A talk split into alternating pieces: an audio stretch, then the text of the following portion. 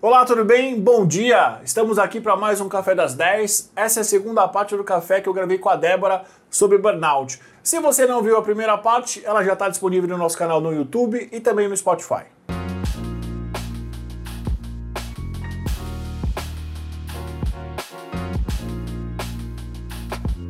Legal. Edu, justamente uh, essa foi a sua pergunta, né? No slide anterior, essa foi a, a pergunta. Quando a gente vai para os estudos é, do burnout, para entender quais são as áreas que levam uma pessoa a, a, ter burnout, é muito importante sinalizar que a carga de trabalho aqui não está em ordem é, de, de, mais impacto para a pessoa, tá? Mas sim é o que mais é lembrado. Aqui, carga de trabalho normalmente é o que mais é lembrado. Excesso de demanda, nível de recurso. Então, o que, que é o burnout? A gente percebe muito nos estudos uma palavra que é um desbalanceamento, é um mismatching, é um desbalanceamento. Então, você tem um excesso de carga de trabalho com um baixo nível de recurso. Ah, o que são os recursos? Aí pode ser uma série de questões. Pode ser pessoas no time, pode ser sistemas, pode ser falta de apoio, mas isso também vai entrar em comunidade, também entra em outras características também. Mas a carga de trabalho é um excesso de demanda com baixo nível de recurso. Uh, o aspecto controle, a pessoa sentir que ela tem autonomia, poder de decisão, é, faz com que também isso seja ou algo positivo ou algo que é mas também impactante para o burnout. Uma pessoa que não tem autonomia, que ela não pode decidir, que ela tem ali praticamente execute, né? Ela tende a ter também um nível, é, uma predisposição maior ao burnout. E aí é aquele momento que assim, você não pode ter autonomia, você não pode ter decisão, mas você tem que ser criativo. Então, isso machuca ainda mais o ser humano. Reconhecimento. Ah, aqui o reconhecimento ah, é fundamental citar que a gente não está falando de reconhecimento financeiro apenas, ok? Então, muitas pessoas falam assim, ah, é, a gente vê em algumas, alguns comentários sobre burnout que ah, é o salário que não era bom, né? é o salário abaixo. Não, é pode ser também mas o salário não é o único fator de reconhecimento que, desregulado, aumenta as chances de burnout. É muito mais além, é o reconhecimento social, é a validação. É inclusive um senso de ser reconhecido que você é um cara que gosta daquilo que você faz. Então, o fato de uma pessoa duvidar se você gosta ou não gosta daquilo que você faz, se você está ou não está frustrado na sua tarefa, na sua função, tudo isso aumenta a predisposição ao nível de burnout. Óbvio, né? E aí, por que, que lá atrás eu pensei em fazer essa pesquisa em RH? Porque a gente sabe o salário de toda a organização, e você às vezes fala assim, poxa, é, é, certo, essa área tem um valor X de salário, enquanto essa tem um valor Y, né? Seja com metodologias de remuneração implementadas ou não, mas o fato é que você lida o tempo inteiro com informações salariais e você também avalia isso. Mas quando eu fui aprofundando, e aí eu entendi a importância que o reconhecimento está além da questão salarial, tá no reconhecimento social, na validação. Relacionamento no sentido de comunidade. A questão de comunidade, ela também traz um aspecto muito sensível. Então, você começa a ver os critérios, você fala assim, cara, carga de trabalho é importante? É, mas se você tiver autonomia, mas se você tiver reconhecimento, mas se você tiver pessoas ao teu redor que te apoiam, um ambiente saudável, mas se você tiver políticas em ambiente seguro e se ainda for uma missão de vida, um alinhamento de valores, a carga de trabalho é superada. Né? Então, um versus cinco. Por isso que é legal falar sobre isso, para que as pessoas tirem esse rótulo de ah, é carga de trabalho. Não, tem vários outros fatores que levam. Então, falando aí da comunidade, relacionamento com o gestor, então a gente vê alguns relatos é, nas redes sociais é, sobre a ah, desde que eu parei para trabalhar para gestores assim, assim, assado, principalmente nos vídeos sobre burnout, a, a vida melhorou. Então, relacionamento com o gestor, relacionamento com colegas, um ambiente mais competitivo ou menos competitivo, a forma né, do, de lidar com o cliente, então, existem algumas empresas que o cliente sempre tem razão e aí passa por cima de algumas questões. Não, não, peraí, o cliente tem razão, mas desde que é, seja de uma forma educada, política, saudável. Então, tudo isso faz com que o ambiente seja mais propenso a um sentido de comunidade ou não.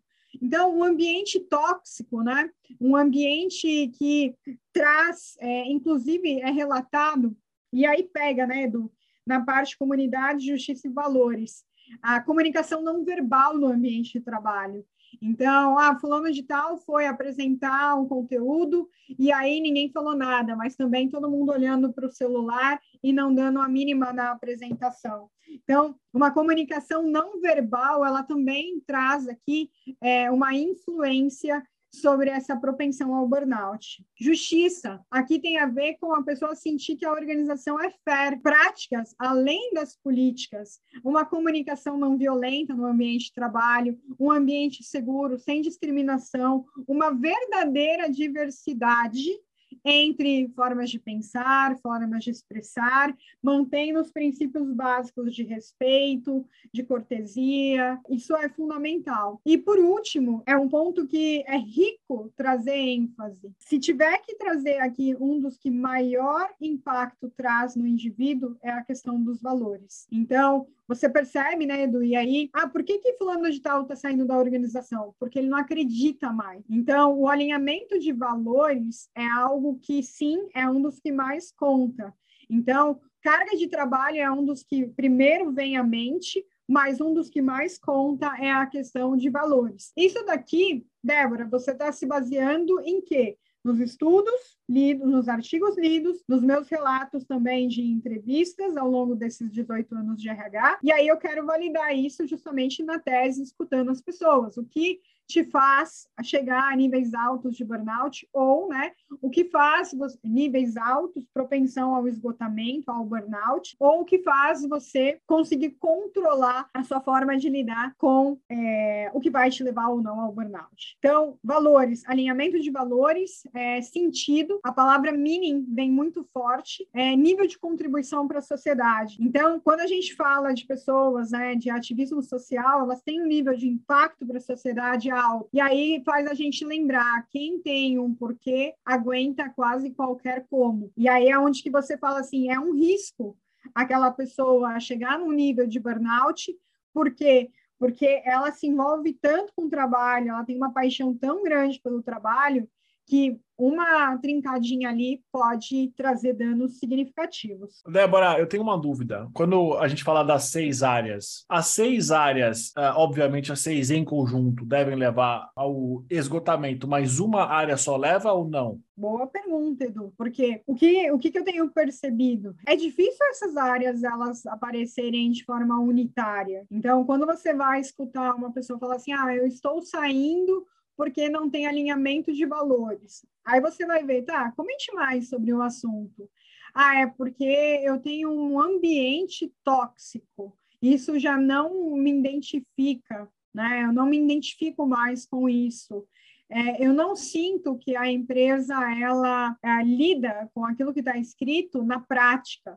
Então, é muito difícil, tá, Edu? É, principalmente considerando a complexidade do ser humano, é difícil você ouvir um item.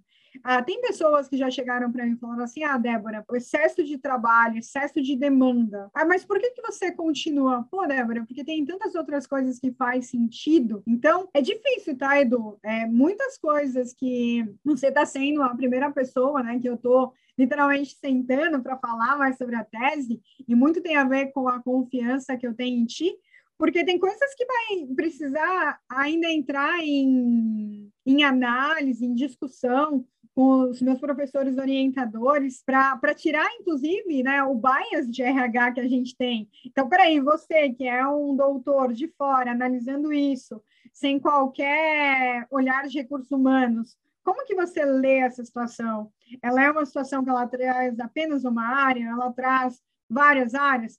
Porque eu confesso para você, Edu, que eu falo com as pessoas, eu, eu vejo pelo menos duas ou três é, áreas é, levando as pessoas ao esgotamento. Nunca é uma só, né? São sempre pelo menos mais de uma. Talvez duas ou três, talvez. Eu, eu, eu tendo a acreditar que sim, Edu. Pegando de novo, né, quando você fala lá sobre a questão é, do colaborador com falta de ineficácia. Eu posso até atribuir que isso pode ser a questão da carga de trabalho. A pessoa tem tanta carga de trabalho que ela confunde a quantidade de trabalho que ela tem com a competência dela. Às vezes eu já tive relatos, nossa, fulano é uma máquina, mas fulano é uma máquina e não está dando conta. Então a pessoa pode entrar num nível de confusão mental? Pode. É, você pega lá o desmotivado. O desmotivado pode ser autonomia, pode ser reconhecimento, pode ser comunidade, pode ser justiça, pode ser valores. Então, eu, eu assim, Edu, agora, né, ah, com um momento preliminar ainda da pesquisa, mas baseada em todas as leituras e relatos que eu já ouvi, eu tendo a acreditar que é, não é uma única área que leva ao burnout. Pelo que eu vejo também, acho difícil ser uma só, né? Porque uma só, geralmente você consegue contornar, porque as outras compensam. Agora, quando você tem pelo menos mais de uma ou duas, aí talvez comece a ficar muito difícil. Por exemplo, você pega a carga de uh, trabalho e talvez valores, é quase impossível, né? É, Edu. E aí, a sua fala me faz pensar exatamente a combinação da tese. Por que, que eu, eu quero fazer essa leitura por meio da conservação de recursos? Por quê? Eu, particularmente, não tendo a acreditar que a organização vai te dar todos os recursos. Eu, particularmente, tenho aí um cuidado em entender que mesmo as organizações que queiram dar recursos, isso pode ser insuficiente em alguns momentos. Então, o que faz uma pessoa sobrepor, superar? Às vezes, vamos pegar um exemplo até que está acontecendo. A gente sabe que o mundo está passando por um momento delicado, é, com níveis importantes de desemprego, com questões políticas, sociais importantes ao redor do mundo. E aí, é, imagina que tem uma pessoa que está passando por é, uma baita dificuldade, tendo aí cinco das áreas do burnout latente, e essa pessoa não perde as contas, não é desligada, e ela consegue passar por este período. Da onde sai essa força é, de Hércules, né? Às vezes, é uma pessoa que tem uma base é, familiar, que chega em casa, trabalha algumas questões para falar assim: não, estamos junto. Se o pior acontecer, a gente está junto.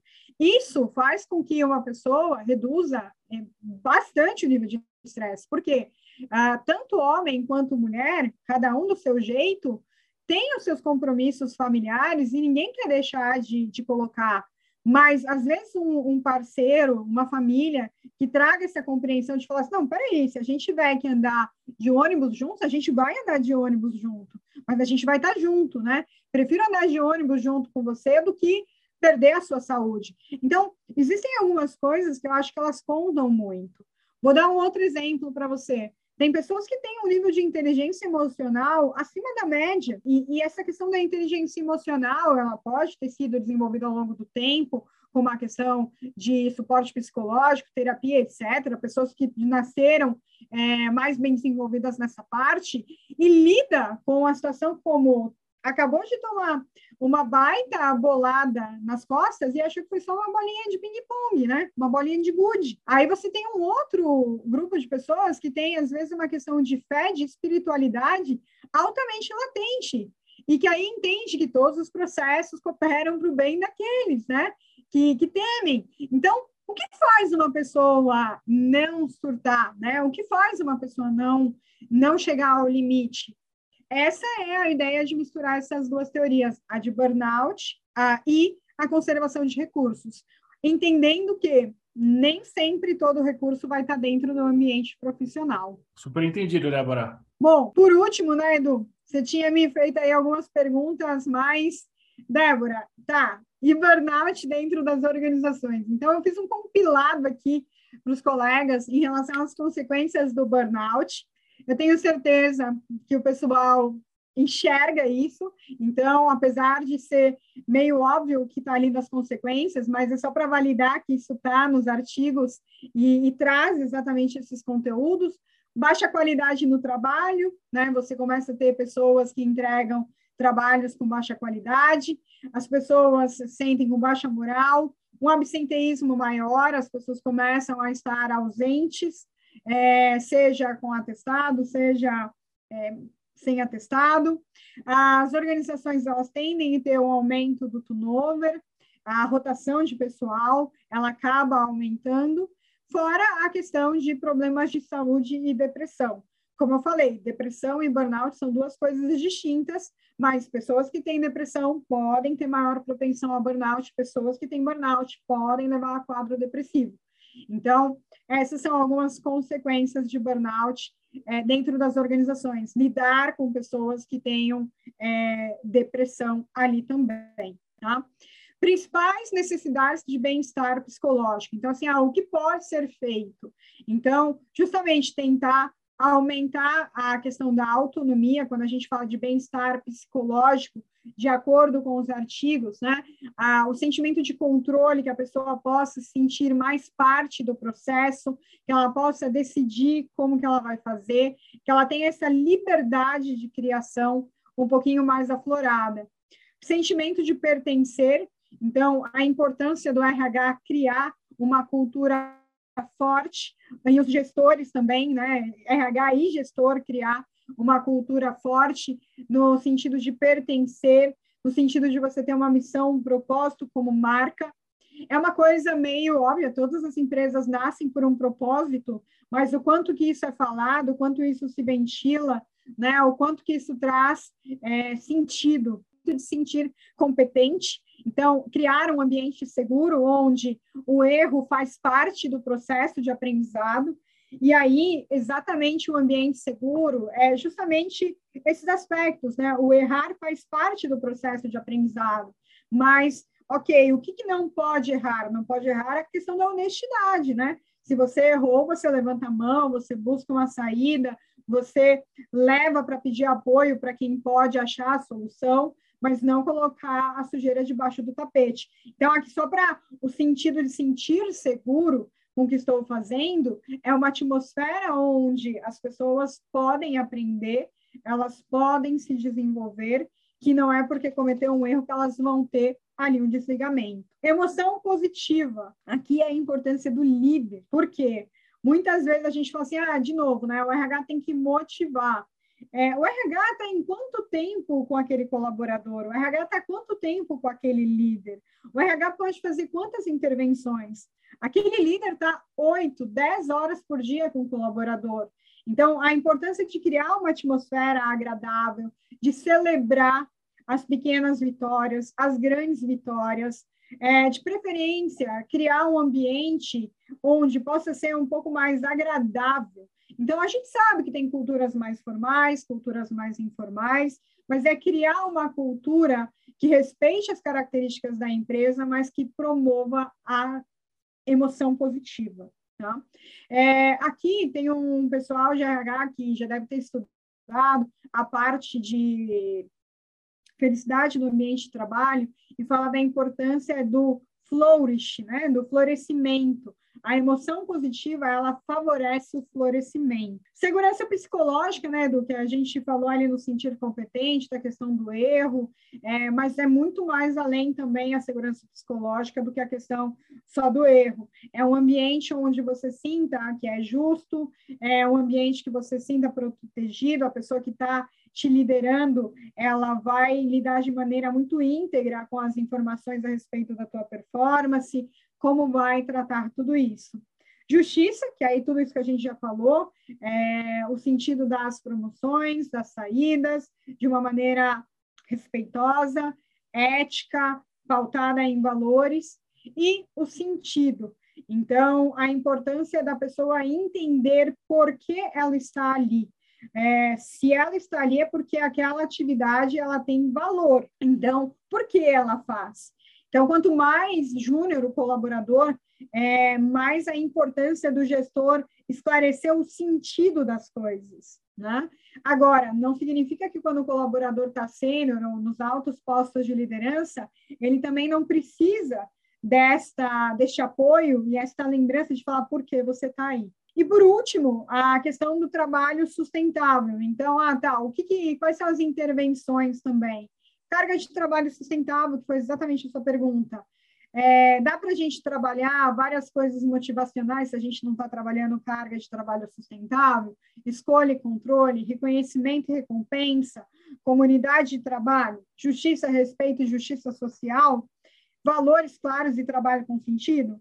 Seria, com todo respeito, um pouco hipócrita a gente é, trabalhar um engajamento se não tiver essas partes de base do bem-estar e do trabalho saudável. Muito bem, Débora. Muito obrigado por você ter participado desse, desse café. Realmente tem muita coisa para a gente pensar para a gente refletir. Talvez encerro esse nosso programa dizendo que você trouxe com muita riqueza de informações um tema que eu tenho a percepção que está sendo trabalhado de uma maneira muito leviana. Sempre que eu leio alguma coisa que cita burnout, que cita esgotamento, parece que foi escrito pela mesma pessoa, retirado do mesmo lugar. E aí eu não sei para quem que é conveniente isso. Com certeza, quando a sua tese de doutorado estiver pronta, eu quero que você venha aqui trazer para a gente explicar quais foram as suas descobertas. Você vai disponibilizar o link para quem quiser res responder às suas pesquisas? Edu, mais uma vez eu agradeço a, a oportunidade. Espero que tenha sido um momento leve para falar de um tema delicado, mas com a profundidade que o tema precisa. Eu entendo seu comentário quando você fala sobre os artigos, os as publicações serem bem similares, e isso é exatamente o que tem me feito segurar para fazer publicações, né? Porque já 280 artigos mapeados, muita leitura e muita muita delicadeza no processar essas informações, né? Então, isso isso leva tempo. E é exatamente aí essa diferença quando a gente fala da ponte entre o mundo acadêmico e o mundo corporativo. O mundo corporativo você precisa ter a resposta agora já em uma linha. O mundo acadêmico você tem um processo é, profundo, estrito, onde você cuidadosamente vai construindo uma teoria, uma explicação, e isso vai trazendo mais qualidade na, na análise, né? É, não é fácil conciliar os dois mundos, mas é um desafio maravilhoso que faz com que a gente aprenda e pegue o melhor dos dois. É, vai ser um prazer deixar o link para a turma, para o pessoal. Todas as respostas elas têm é, confidencialidade, então o grupo de pesquisa que vai ser trabalhado vai entrar em contato depois para selecionar os casos. A gente ainda está pensando na estratégia de estratificação dessa amostra provavelmente vai pegar os dois extremos para analisar e a gente vai agendar as entrevistas conforme disponibilidade, não só da equipe de pesquisa que está me apoiando, como também dos entrevistados, para que a gente consiga é, ir no detalhe. Então, sim, eu vou deixar o link para todos. É um formulário do Google Docs, né? É simples, rápido, são menos de cinco minutos para responder e vai contribuir para que a gente tenha é, uma pesquisa brasileira ah, de alta qualidade. Então, eu agradeço mais uma vez essa oportunidade que você está dando, esse espaço e essa contribuição mais uma vez na minha carreira. Imagina, Débora, o prazer foi meu, uh, contribuiu muito para para muitas coisas. Eu acho que você trouxe pontos excelentes de reflexão, não só para as pessoas, mas para as empresas também. Confesso que gostei muito do quadro Burnout versus Engajamento. Acho que mostra muita, acho que traz indícios bastante interessantes para nossa reflexão, principalmente quando a gente fala de cultura, essa cultura de performance que, que tanto é falado, né? Qual é o limite Será que dá para ser sempre uh, essa performance lá no alto, né? E se der, o que, que é necessário fazer para que as pessoas talvez elas não se esgotem tanto? Para mim foi muito importante. Tenho certeza que para quem está tá vendo a gente, para quem está ouvindo também. Uh, você tem mais alguma coisa, Débora,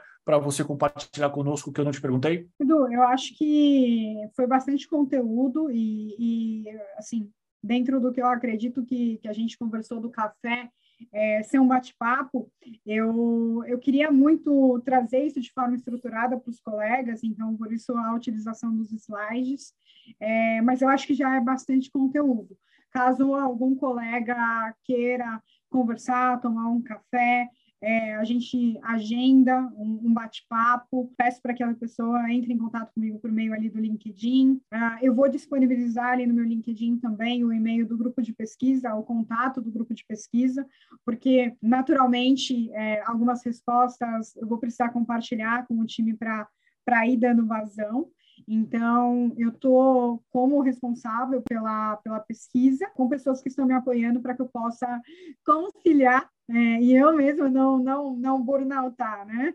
Então, peço para que o pessoal acompanhe pelo LinkedIn, ali eu vou disponibilizar também link, é, contatos. Se tiver alguma dúvida específica, eu vou responder é, com o maior carinho do mundo e também com o maior sentido de cooperação entre nós, colegas de RH. Excelente, Débora. Mais uma vez, muito obrigada pelo teu tempo. Muito obrigado por você ter compartilhado tudo isso. Esperamos que você volte aqui com a sua tese de doutorado já uh, realizada e para compartilhar conosco tudo que você descobriu. Edu, mais uma vez, obrigada. Um abraço a todos. Né? Uma excelente semana para todo mundo. Muito obrigado para você que está vendo a gente, está ouvindo. Esse foi mais o Cafezinho das 10. Muito bom. Até a próxima semana. Muito obrigado pela audiência.